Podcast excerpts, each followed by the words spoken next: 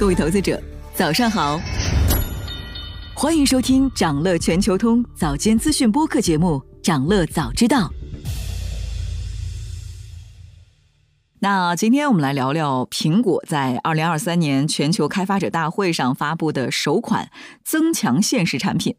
Apple Vision Pro 苹果头显。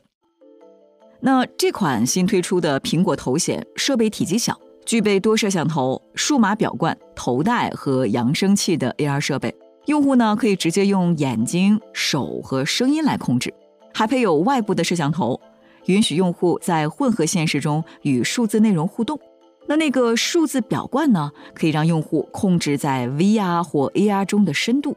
嗯，类似于使用 AirPods Max 上的表冠控制音量。此外呢，这台设备不受显示器边界的限制，它可以制作任何规模的应用程序，甚至还能外接键盘鼠标，把 Mac 镜像化，直接在空间剪视频。那这也是苹果的第一台 3D 相机，支持空间照片和空间视频功能。可以拍摄和回顾 3D 视频，用户只需要按一下左上角的那个按键，就能拍照或者录像，即刻开始记录。当然，用户也可以用这款头显观看 3D 电影。嗯，跟目前市面上大部分的头显产品不同，苹果头显的互动性更强，能够让外界的人看到使用者的眼睛，知道你的状态。同时呢，使用者也能清楚地看到外界发生了什么。分析认为。推出混合现实头显，苹果很可能不是为了元宇宙，这一点跟 Meta 的策略有很大的不同。在去年，苹果负责全球营销的副总裁在接受采访时就表示，他永远不会使用 Metaverse 这个词。在这之前更早一些的时候，苹果 CEO 库克也说，他不认为应该鼓励人们在虚拟世界中过一辈子。到目前为止，苹果仍然遵循了这一路线。所以，Vision Pro 被定义为实用工具，而不是虚拟游戏设备。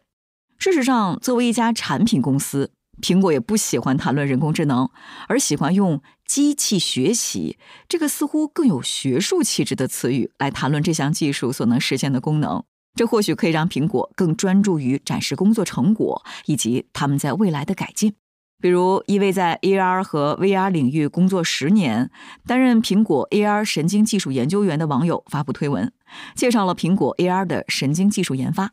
他说呢，他在苹果的工作包括支持 Vision Pro 的基础性开发、正念体验，还有更多极具挑战的神经技术研究。总的来说，他的很多工作涉及到用户在沉浸式体验中的身体和大脑的数据，需要检测他们的精神状态。那这些呢，可以通过眼球追踪、大脑中的脑电活动、心脏跳动和节律、肌肉活动、血液密度、血压、皮肤传导等测量来推断，使预判行为成为可能。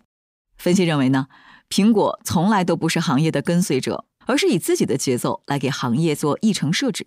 苹果公司真正关心的议题是，怎样在可能到来的下一个人机交互新时代仍旧保持领先。此外，业内人士认为，从内容生态视角看，苹果公司专门为 Vision Pro 打造的全新的 Vision OS 系统，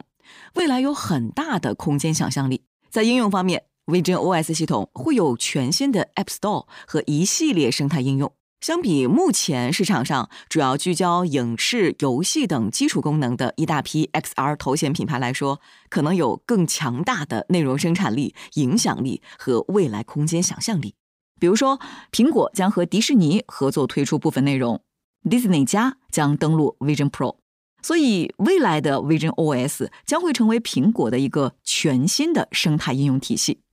而从 XR 的行业视角来看，目前市场主流的观点认为，Vision Pro 可能会带来新一轮的产业经济效应，掀起新一轮的行业热潮，带来比较大的推动和整合效应。比如，Vision Pro 的出现将会直接给设备制造商、原材料供应商、零部件供应商以及生产制造商等受益者带来新的机遇。而在 Vision Pro 设备中，光学显示模组在 XR 整机中价值占比较高，这部分技术的成熟度将直接影响用户体验。当然，Vision Pro 也会给科技制造代工行业带来新的发展机遇。想了解更多新鲜资讯，与牛人探讨投资干货，现在就点击节目 show notes 中的链接，进入掌乐全球通 app。以上就是今天掌乐全球通掌乐早知道的全部内容，期待为你带来醒目的一天。我们将持续关注明星公司和全球宏观重要事件，也期待你的订阅。我们明早再见。